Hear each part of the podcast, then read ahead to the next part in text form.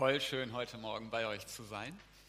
Du hast es schon so passend gesagt, in lächelnde Augen zu gucken. Münder sieht man ja nicht, deswegen traut euch ruhig bei Gelegenheit mal irgendeinen Laut von euch zu geben. Ähm, dann merke ich, dass ihr noch da seid, dass ihr noch lebt hinter euren Masken.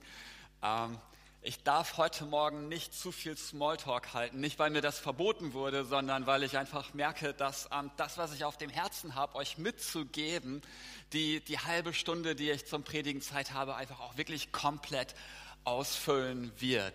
Seid ihr mit dabei, heute Morgen Gottes Wort zu hören? Jemand ein bisschen Freude dran? Okay, hey, da hat mehr als einer Ja gesagt. Das ist richtig, richtig gut. Das ist für Kirche nicht normal.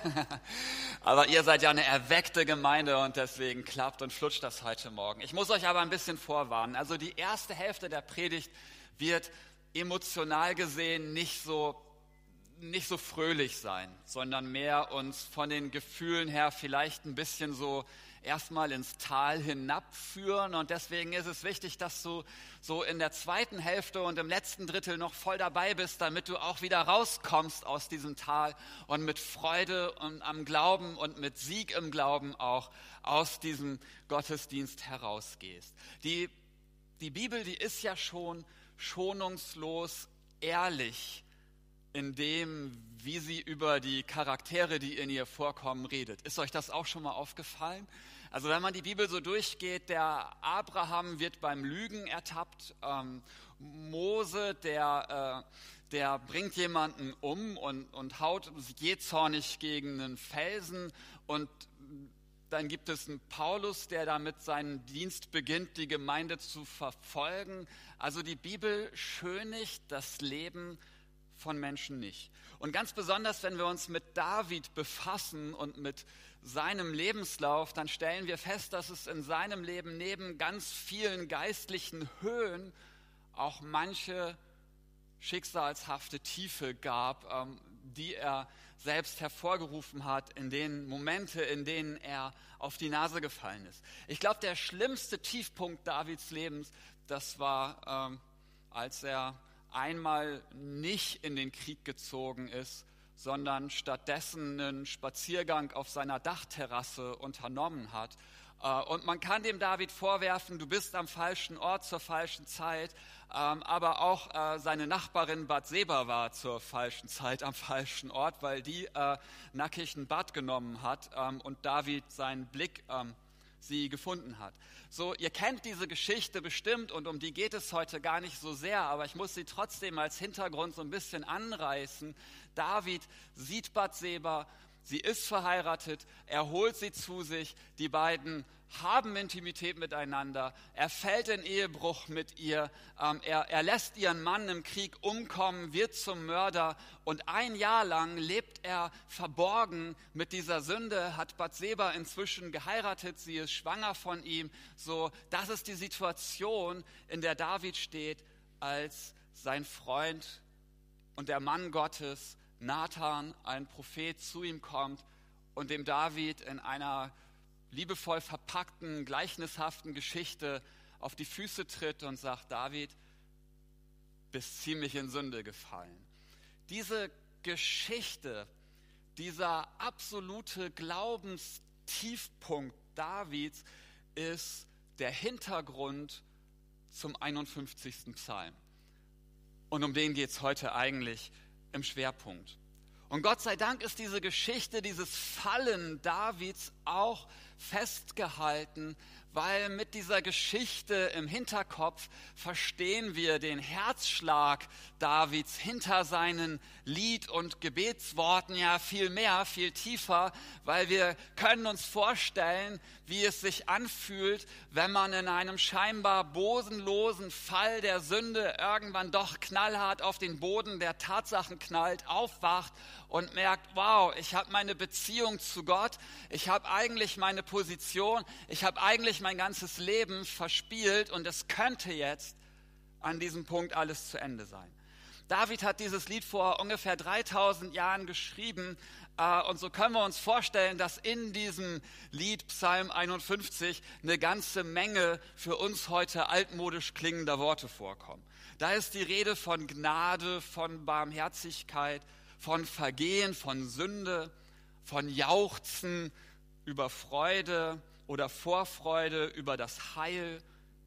Das Heil, ein alter Begriff, Blutschuld und Gerechtigkeit, Gunst und Darbringung von Opfern. Und, und ich möchte heute Morgen mal eine These aufstellen. Jedes Mal, wenn wir so einen altmodischen Begriff gegen irgendwie ein modernes Wort versuchen auszutauschen, dann laufen wir Gefahr, dass wir etwas von seiner Bedeutungstiefe, von seinem Bedeutungsspektrum verlieren. So, natürlich kann ich anstelle von Heil auch Rettung sagen, aber wenn ich von Rettung spreche, habe ich eigentlich was Situationsbezogenes im Kopf.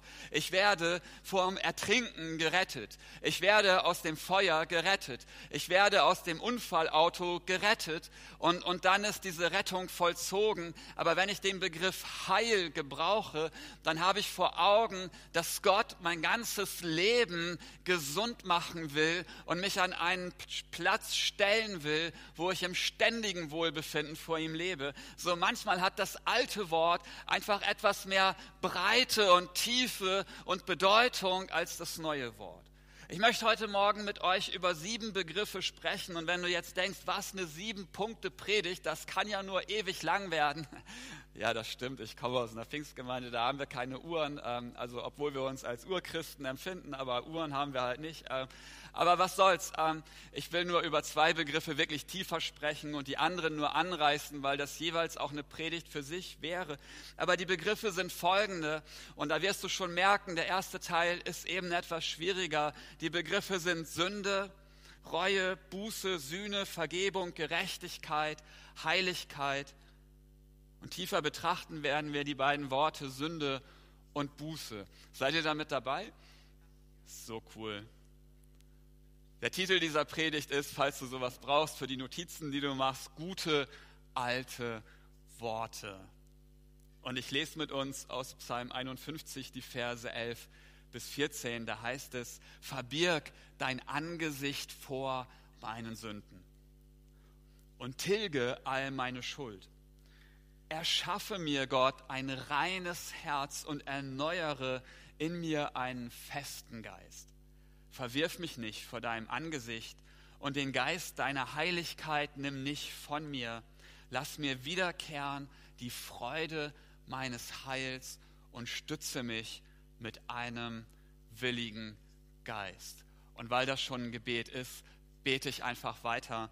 Himmlischer Vater, ich möchte dich einladen, dass du durch deinen Heiligen Geist heute Morgen zu unseren Herzen redest und lass doch diese Gebetsworte von David vielleicht in der ein oder anderen Situation unseres Lebens zu unserem Gebet werden. Und vor allem schaffe du heute Morgen eine Sensibilität für das, was Sünde ist, für das, was deine Rettung, dein Heil ist und für den Weg von dem einen zum anderen. Wirk du und rede du, Heiliger Geist Gottes, im Namen Jesu Christi.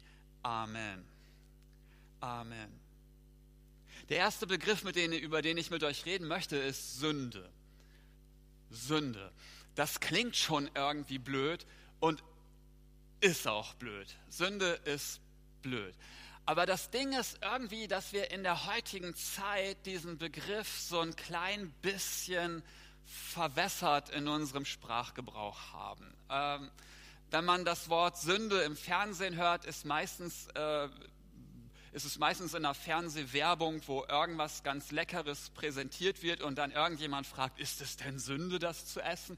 Weil die Idee, die wir haben, ist, Sünde ist es immer dann, wenn es eigentlich Spaß macht und Gott hat das verboten. Das ist aber nicht der Hintergrund zu diesem Wort.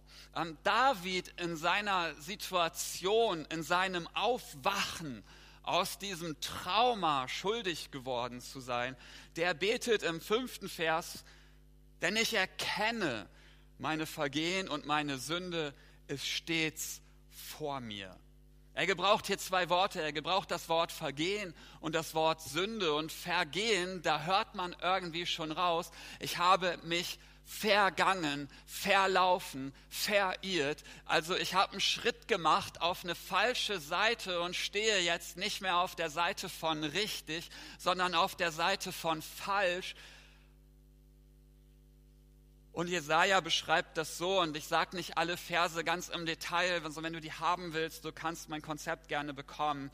Jesaja sagt, eure Vergehen sind es, die eine Scheidung gemacht haben zwischen euch und eurem Gott, und eure Sünden haben sein Angesicht vor euch verhüllt, dass er nicht hört.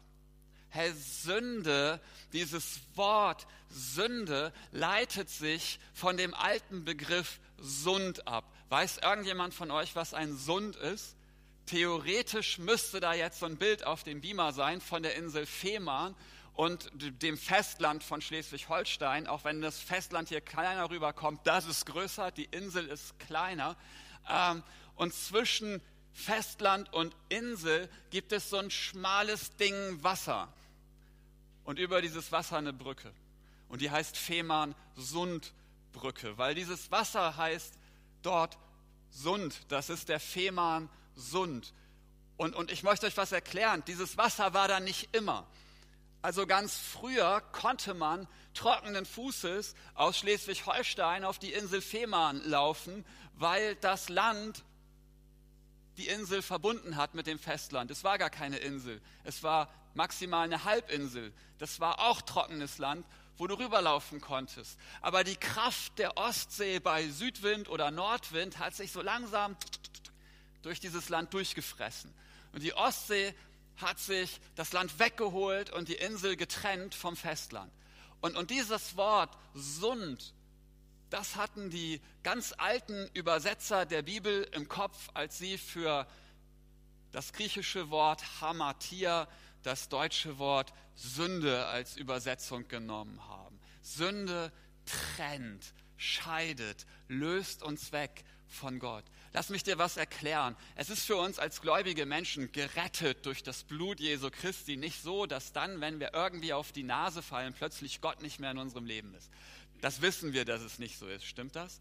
Seine Erlösung, seine Vergebung, die ist über, über unser ganzes Leben ausgegossen. Und, und auch wenn wir manchmal einen Moment brauchen, bis wir unsere Schuld erkennen, ist Gott da, um uns bei sich zu halten gar keine Frage. Aber trotzdem ist Sünde und besonders wenn wir in ihr leben, so etwas wie ein Nagezahn der Ostsee am Festland Schleswig-Holsteins und so langsam frisst sich die Sünde dann durch unsere Beziehung zu Gott hindurch und irgendwann, wenn wir lange genug drin leben, dann versuchen wir Jesus irgendwo am Horizont zu entdecken und er ist so weit von uns weg und die Trennung ist so groß, dass die Verbindung einfach nicht mehr da ist. Ich möchte heute Morgen in aller Deutlichkeit sagen, Leute, bei aller Überzeugung von der Gnade und der Vergebung Gottes, Sünde ist Gift. Sünde tötet. Sünde trennt von Gott.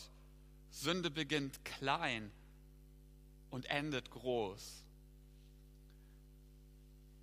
Johannes beschreibt es in seinem Brief so, jeder, der die Sünde tut, der tut auch die Gesetzlosigkeit. Sünde ist Gesetzlosigkeit. Gesetzlosigkeit, ich glaube, das ist ein Wort, das verstehen wir, wenn wir an unser Strafgesetz in Deutschland denken. Wenn ich gesetzlos handle, werde ich straffällig, dann werde ich vor ein Gericht gestellt, es wird ein Urteil gefällt, das dann in irgendeiner Form Konsequenzen für mein Leben hat. Im schlimmsten Fall muss ich hinter diese schwedischen Gardinen und ähm, dort meine Strafe absetzen. Nun, dieser, dieser Begriff Gesetzlosigkeit, den Johannes hier so bewusst gebraucht, der soll uns deutlich machen, Sünde erfordert Konsequenzen. Und wenn wir uns vorstellen, dass Gott in seinem Wesen heilig, also getrennt von allem Bösen ist und in seinem Kern seines Charakters gerecht ist und alle Menschen genau gleich behandelt, dann ist es irgendwie schon logisch, dass es Konsequenzen haben muss, wenn ein Mensch in Sünde vor Gott lebt. Ist das nachvollziehbar? Ist irgendwie so, oder? Also wenn ich, wenn ich selber zwei Kinder habe, ich habe zwei Kinder, deswegen kann ich mir das gut vorstellen. Und, und meiner Frau und mir war das immer wichtig, beide Kinder gleich zu behandeln. Das habe ich schon von meinen Eltern gelernt. Die behandeln bis heute mich und meine Schwester genauso wie alle Schwiegerkinder, also die haben zwei logischerweise, und alle Enkelkinder, da gibt es jetzt schon ein paar mehr und jetzt sogar ein Urenkel, meinerseits wohlgemerkt. Ja, ich war früh dran, äh, auf jeden Fall. Auf jeden Fall behandeln die alle Kinder, Schwiegerkinder und Enkelkinder bis heute immer genau gleich und alle kriegen genau gleich viel zu Weihnachten. Und, und dieses Denken, ich glaube, das ist in Gottes Charakter genauso verwurzelt. Das bedeutet aber auch im Negativschluss, auch da muss Gott in Gerechtigkeit über all das handeln und denken, was falsch läuft. Gesetzlosigkeit erfordert Konsequenzen. Ich liebe das Bild dass Jakobus vom Entstehen der Sünde in unserem Leben malt. Ich liebe dieses Bild nicht, weil es so ein freudiges Bild ist, sondern weil es ein wirklich warnendes und überführendes und rettendes Bild ist. Jakobus schreibt das so, weil meistens, ich sage es euch ganz ehrlich, wenn ich gegen Sünde kämpfen muss, kämpfe ich meistens als erstes Mal gefühlt gegen den Teufel. Satan, weiche aus meinem Leben. Teufel, hör auf mich zu versuchen. Und wenn ich auf die Nase gefallen bin, dann komme ich zu Gott mit dem Gedanken, ach Herr, der Teufel hat mich wieder. Und dann sagt Gott, nee Marco, lies doch mal in Jakobus Kapitel 1 die Verse 14 und 15. Da steht nämlich, ein jeder aber wird versucht, wenn er von seiner eigenen Begierde fortgezogen und gelockt wird. Also auf Deutsch gesagt, es sind meine inneren Wünsche, die mich zum Sündigen bringen. Schon mal gemerkt, dass es bei dir auch wahrscheinlich so ist?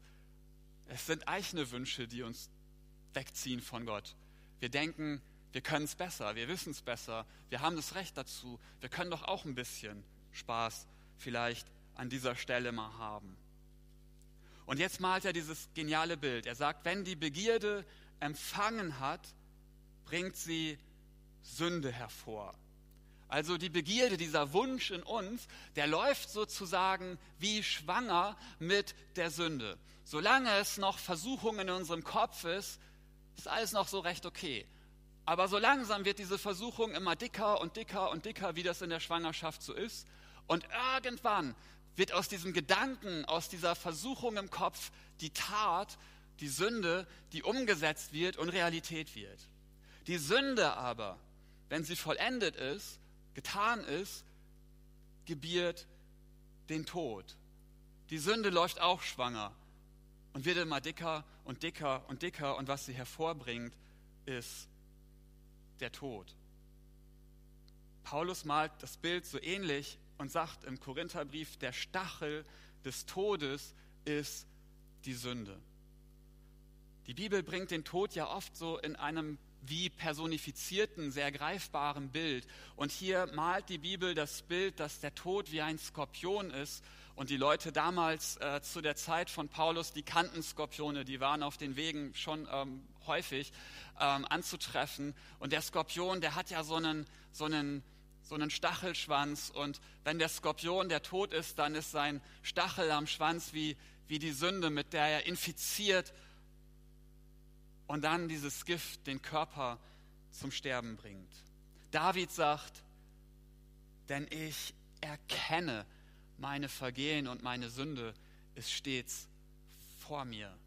Erkennen, was bedeutet es, wenn ich in Lebensbereichen auf eine Art und Weise lebe, die nicht Gottes Gedanken und seinem Plan für mein Leben gemäß ist. Das griechische Wort für Sünde, Hamatir, bedeutet wörtlich übersetzt Zielverfehlung. Gott hat so einen guten Gedanken und so einen guten Plan für dich und für dein Leben. Gott möchte, dass du erkennst, was es bedeutet, wenn du diesen Plan verlässt. Das Resultat, das Endresultat des Lebens fern, getrennt von Gott, wie die Insel getrennt ist vom Festland, das Endresultat ist der Tod. Nun, der, der Heilige Geist, der hilft beim Erkennen von Sünde, das stimmt. Aber wenn wir ganz ehrlich zu uns selber sind, dürfen wir heute Morgen Stunde der absoluten Ehrlichkeit. Wir wissen eigentlich meistens, was richtig und falsch ist. Stimmt das? Wir haben so ein gottgegebenes Ding, das Gewissen heißt. Und selbst der Mensch, der von der Bibel gar keine Ahnung hat, weiß im groben, was richtig und falsch ist. Also so der zweite Teil der zehn Gebote, also die letzten sechs oder sieben, so je nachdem, wie du das zählst, von ähm, angefangen, du sollst nicht töten, über du sollst nicht Ehe brechen und die Eltern ehren und nicht stehlen und nicht lügen und nicht begehren. Ähm, also jeder Mensch, eigentlich egal auf dem Globus, wo du ihn fragst, bis in den tiefsten Urwald, bis hin auf dem höchsten Berg, wird dir sagen, ja, all diese Dinge sind grundsätzlich falsch. Das weiß eigentlich jeder, oder? Und trotzdem schafft es unsere graue Grütze, uns so zu manipulieren und zu belügen, bis wir es hinkriegen, die Dinge, die falsch sind in unserem Leben, doch als richtig zu bezeichnen. Ist das irgendjemandem von uns schon mal passiert? Ich würde mich melden, mir ist das schon passiert. Und das fängt oft ganz, ganz klein und ganz, ganz schleichend an. Und wenn man aufwacht, merkt man, ich sitze da richtig in einer tiefen Tinte drinne. Und das, was David jetzt passiert ist, ist, ich erkenne meine Sünde. Und, und was jetzt in ihm vorgeht, ist dieser Begriff Reue. Reue ist ein wichtiger Schritt und bedeutet erstmal, ich sehe, was passiert ist mit mir und jetzt tut mir das leid. Ich finde das dumm. Ich, ich trauere darüber. Die Gefühlsreaktion auf Sünde ist nicht angenehm, ist unangenehm. Aber ganz ehrlich, die Bibel fordert uns noch zu einer viel größeren Bewegung als zur Reue auf. Also die Bibel ist nicht damit zufrieden, dass wir jetzt auf unsere Sünde schauen und schütteln ganz schlimm den Kopf. Ich weiß nicht, wie du reagierst, wenn dir sowas passiert ist. Also ich sage dann meistens sowas wie, oh nein, oh nein, oh nein, oh nein. Und lauf hin und her und schüttel den Kopf. Aber die Bibel sagt, das ist nicht das, was, das, ist nicht das, was reicht. Also ich will das versuchen, an einem Beispiel zu erklären. Wenn, wenn man, wir sind ja so ein bisschen geprägt von dieser Idee von Gnade, die so funktioniert, wenn mir was passiert, gehe ich zu Gott, sage, bitte Herr, vergib mir.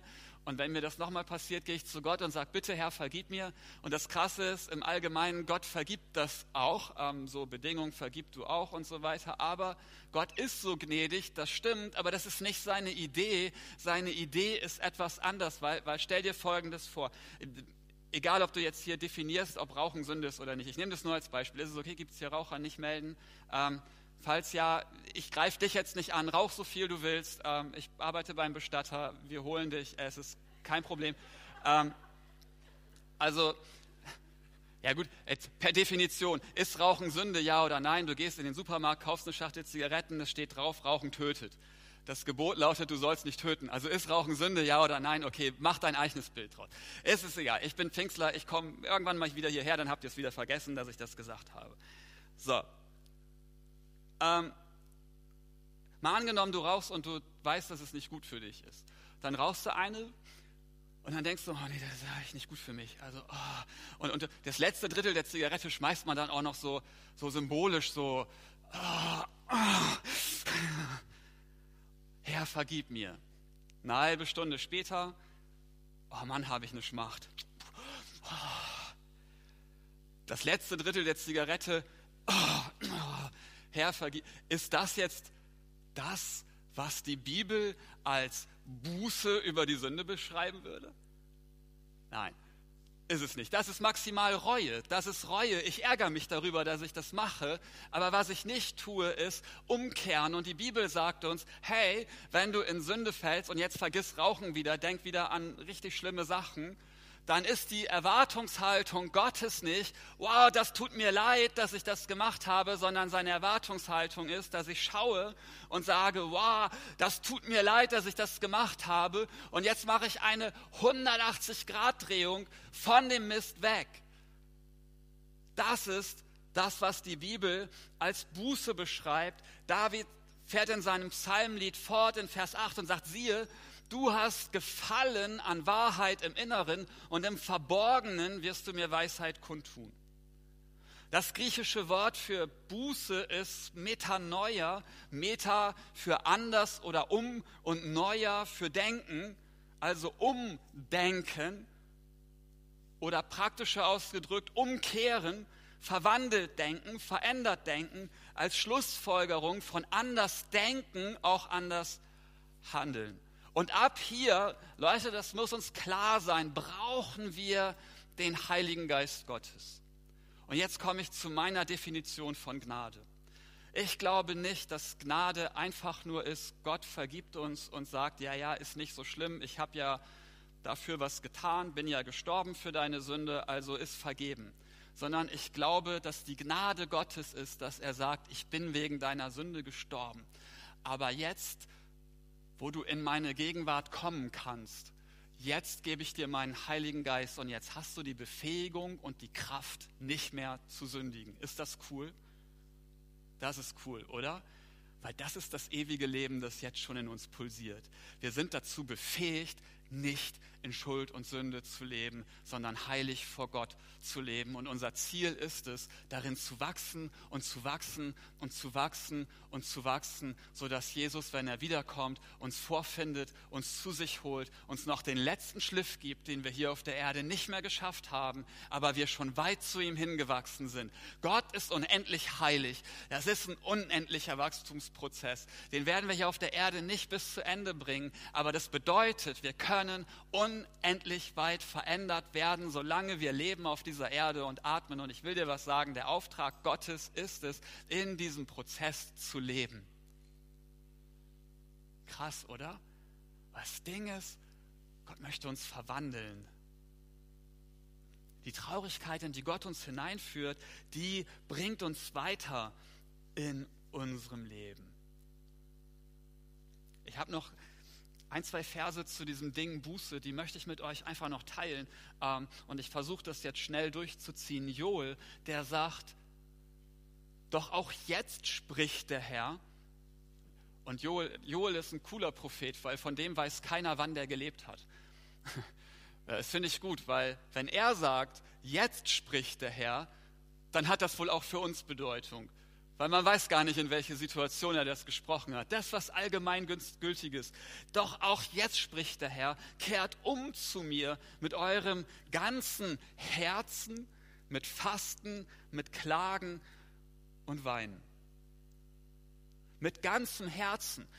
Also ein, ein neuer Wille, eine neue Motivation für unser Leben in diesem Umkehren. Und mit ganzem Körper, weil Fasten, Weinen und Klagen, also alles, wir bringen alles mit rein aktives Ringen vor Gott um Veränderung. Malachi schreibt das so, kehrt um zu mir und ich kehre um zu euch, spricht der Herr. Kennt ihr das, wenn man auf die Nase gefallen ist? Die logische Reaktion ist, ich lese weniger in der Bibel, beten fällt mir schwerer, in den Gottesdienst gehen nur noch mit Maske. Gott sei Dank darf man jetzt diese Masken tragen. Und, und so merkt ihr, kennt ihr das? Kennt das jemand, wenn man sich vor Gott schlecht fühlt? Es fällt so schwer. Aber die Bibel sagt, es ist genau anders. Wenn du auf die Nase gefallen bist, in dem Moment, wo du dich zu Gott hindrehst, dann gleichzeitig dreht er sich zu dir. Gott dreht sich nicht weg von uns, wenn wir auf die Nase fallen. Er wartet nur, dass wir uns zu ihm hindrehen und er dreht sich zu uns. Ehrlich vor ihm sein. Deswegen sagt David, tu mir das im Inneren kund. Weisheit im Inneren. Mach was in mir drinnen. Und Hosea, der sagt, ihr merkt schon, die Propheten, die reden viel darüber, über dieses Umkehren, über dieses Buße tun, weil das so fundamental für uns ist. Hosea sagt, kehr um Israel bis zum Herrn, deinen Gott. dieses Bild finde ich richtig gut. Weil ich kenne mein Gehirn. Mein, mein Gehirn, mein Gehirn mag mich gerne belügen. Jeremia sagt, das menschliche Herz ist so kompliziert, dass das kann keiner verstehen. Nur, nur Gott kann das.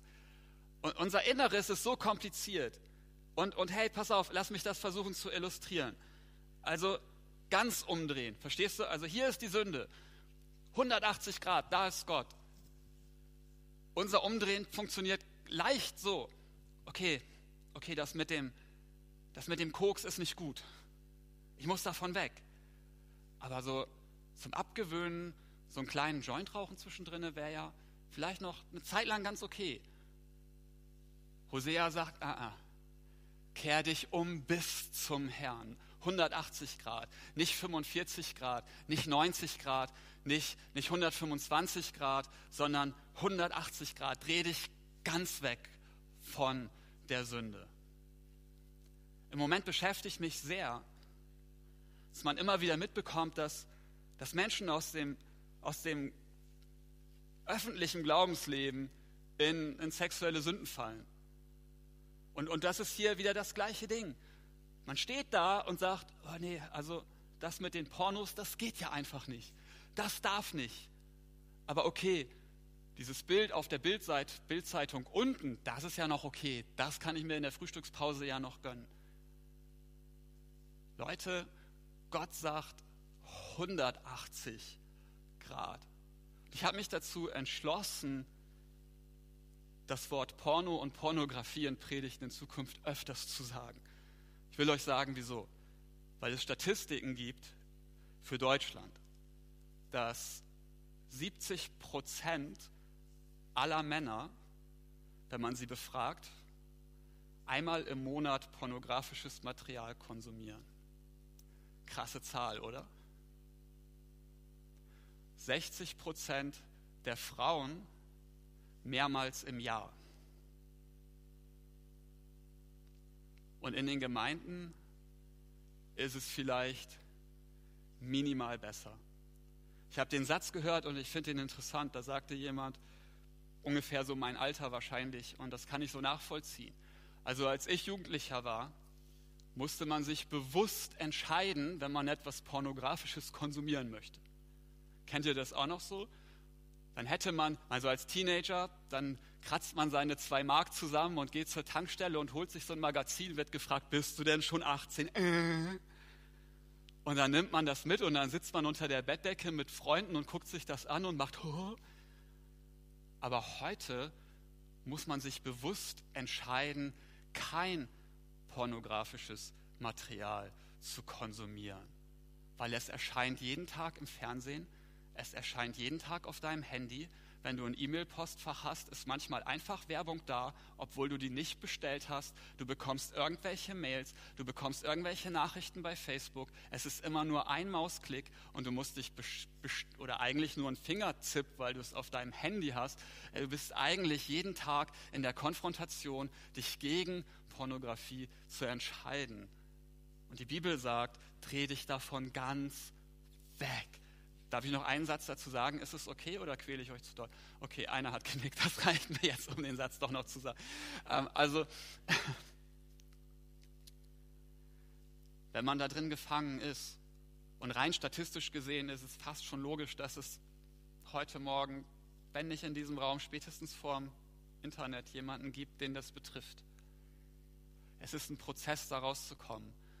Aber wenn du nicht knallhart kämpfst, wenn du nicht dein Handy wegsperrst, deinen Computer an einem Ort in deinem Haus stellst, wo er öffentlich steht, wenn du nicht gemeinsam mit deinem Ehepartner, Ehepartnerin gleichzeitig zu Bett gehst, um aus dem Wohnzimmer zu verschwinden, um dort nicht alleine irgendwas machen zu können, du wirst nicht davon frei werden. Du brauchst die Gnade Gottes, du brauchst konsequente Entscheidungen und du brauchst jemanden, mit dem du darüber redest und dem du Rechenschaft gibst, wie lange es geklappt hat, wie lange du clean geblieben bist und so weiter. Herr, ich will euch was sagen. Paulus schreibt über Sünden der Sexualität.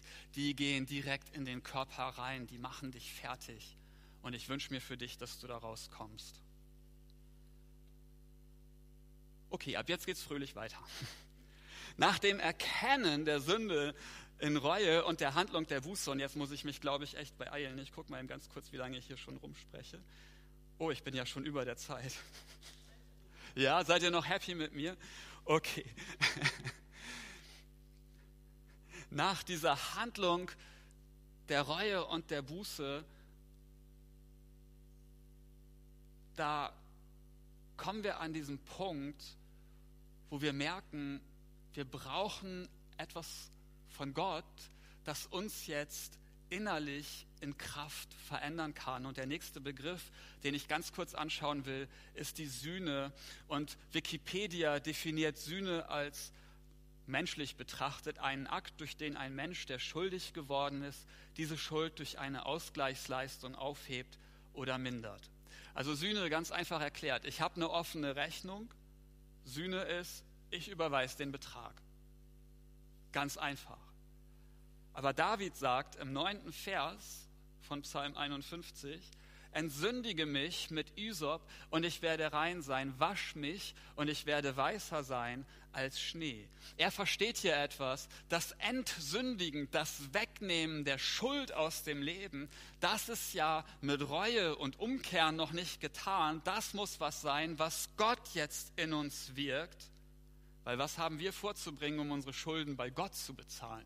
Vor einem irdischen Richter können wir noch sagen, ja, ja, ich zahle die Strafe. Ja, ich gehe für ein halbes Jahr ins Gefängnis. Ja, ich mache das. Ja, ich mache Sozialstunden. Aber was bezahlen wir bei Gott?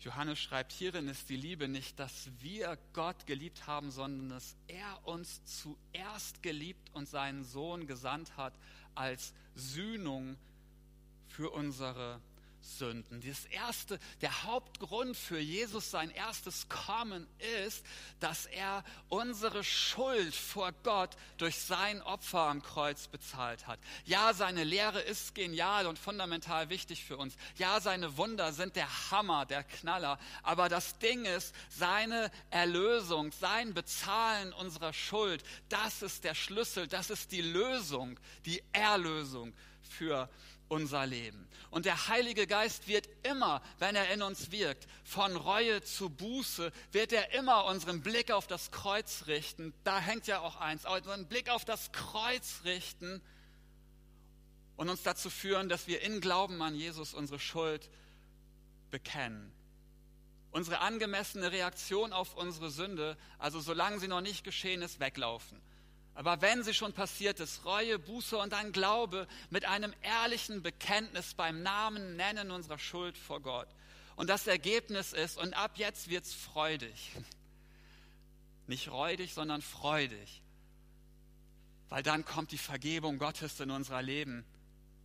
Und wir spüren, wie wir wieder in dieser Leichtigkeit des Gewissens zu Gott kommen können und diese Gegenwart Gottes für uns genießen dürfen. Vergebung, ähm, ich überspringe hier mal einen Vers, aber Ver Vergebung, das ist der Verzicht auf Vorwürfe und Anspruch gegenüber einer Person, die schädigend gehandelt hat. Griechisch Aphesis, zurücklassen, entlassen, wegschicken.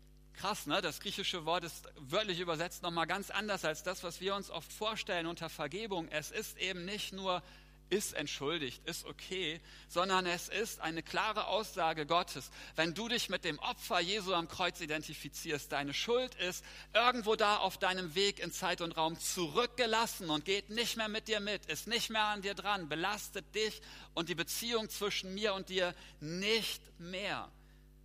Wir kennen diese Redewendung, ich habe Frieden drüber. Und Gott sagt, ich habe Frieden über dich. Ich bin für dich gestorben. Ich habe Frieden über dich. Wenn wir unsere Sünden bekennen, ist er treu und gerecht, schreibt Johannes, dass er uns die Sünde vergibt, uns reinigt von jeder Ungerechtigkeit. Es ist nicht nur ein Zudecken, es ist ein Reinigen, ein Wegnehmen. Reue, Buße, Glaube, Sühne, Vergebung gereinigt von jeder Ungerechtigkeit. Wir werden hineingestellt in die Gerechtigkeit und die Heiligkeit Gottes. Gott schaut auf dich und er sieht dich nicht als den Schmuddelschlumpf. Ich weiß nicht, kennt ihr die Schlümpfe? Die sind ja eigentlich alle blau, aber ich glaube, es gibt einen schwarzen. Und mir geht es so, immer wenn ich irgendwie auf die Nase falle, dann fühle ich mich wie der schwarze Schlumpf. Und, und schwarz ist hier äh, keine rassische Aussage, okay? Also in diesem Fall, da geht es um verschmutzt sein. So fühlt man sich, dreckig. Aber wir werden durch Jesus hineingestellt in die Heiligkeit Gottes. Und er betrachtet uns als genauso heilig, wie Jesus selbst heilig ist. Das, was im Himmel jetzt in unserem, in, im Blick Gottes auf unser Leben Realität ist, das soll nun auf der Erde auch Wirklichkeit werden in deinem irdischen Leben. Und deswegen betet David, und das ist für mich so die Schlüsselverspassage aus dem 51. Psalm, erschaffe mir Gott ein reines Herz. Und das hebräische Wort für erschaffe ist hier bara und das heißt ein Schöpfungswerk Gottes wird vollbracht. Gott schafft etwas, wie nur er etwas schaffen kann. Er schafft ein neues, ein reines Herz und erneuert einen festen Geist. David betet weiter, verwirf mich nicht vor deinem Angesicht und den Geist deiner Heiligkeit nimm nicht von mir. Der Geist Gottes bleibt, der die Heiligkeit Gottes in unser Leben bringt. Heiligung ist der Prozess der Veränderung zum irdischen Zustand der Heiligkeit, Lernen von Gott. In diesem Vorgehen, und ich fasse es noch einmal zusammen, bevor ich ganz zum Schluss komme, Reue, sehen und drüber trauern, Buße, sich wegwenden von der Schuld, Sühne, das Opfer von Jesus am Kreuz annehmen, Annehmen der Vergebung, Gerechtigkeit und Heiligkeit als Geschenk empfangen. Weiterlernen von Gott. Und wenn es irgendwo wieder schief geht, der gleiche Prozess nochmal. Warum? Du könntest jetzt sagen, Marco, das klingt so anstrengend. Das klingt überhaupt nicht fröhlich. Ich bin echt ein fröhlicher Christ. Wirklich. Ich glaube, Gott ist fröhlich. Im Himmel ist Freude ohne Ende. Aber das Ding ist, dass hier auf der Erde auch ein bisschen Trübsal gibt und gar nicht zu knapp. Und mit dem Gedanken schließe ich jetzt. Im ersten Teil ist dieser Prozess tatsächlich mit negativen Gefühlen verbunden. Reue und Buße, das bringt Traurigkeit, das bringt Enttäuschung über uns selbst, das bringt Anstrengung, sich wegzuwenden. Ja, da wir müssen ja was mittun, auch wenn der Heilige Geist uns befähigt aber im Ziel der Vergebung und der Gerechtigkeit und der Heiligkeit und dieser bleibenden Veränderung in mir, wo ich irgendwann merke, wow, ich muss das nicht mehr angucken, wow, ich muss die Substanz nicht mehr nehmen, wow, ich muss nicht mehr ständig ausrasten, wow, ich muss nicht mehr lügen, wow, ich brauche das alles nicht mehr. Weißt du, wie frei sich das Leben anfühlt, wenn man nicht mehr ständig lügen muss?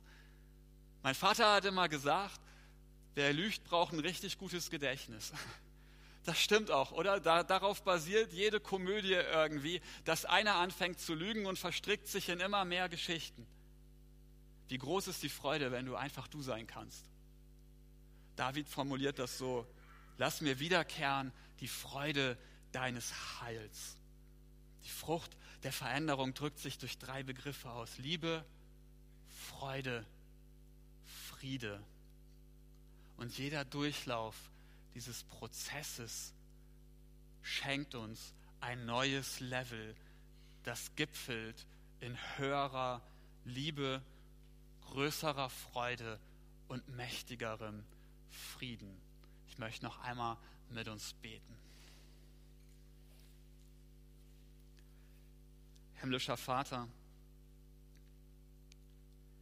es ist mein Gebet, dass unser Fokus jetzt im Zuhören nicht im ersten Teil der Schwere dieser Predigt kleben bleibt, sondern sich jetzt wendet zu dem Ergebnis des Prozesses, den ich beschrieben habe, von Liebe, Freude und Frieden. Und himmlischer Vater, es ist mein Gebet, dass du da, wo du heute Morgen einzelne Personen vielleicht ganz konkret in Lebensbereichen überführt hast, dass du nun auch hilfst, diesen Prozess der Veränderung und des Freiwerdens und der Heilung zu durchlaufen. Heiliger Geist Gottes, ich vertraue dir, dass du das tust. Im Namen Jesu Christi. Amen. Amen.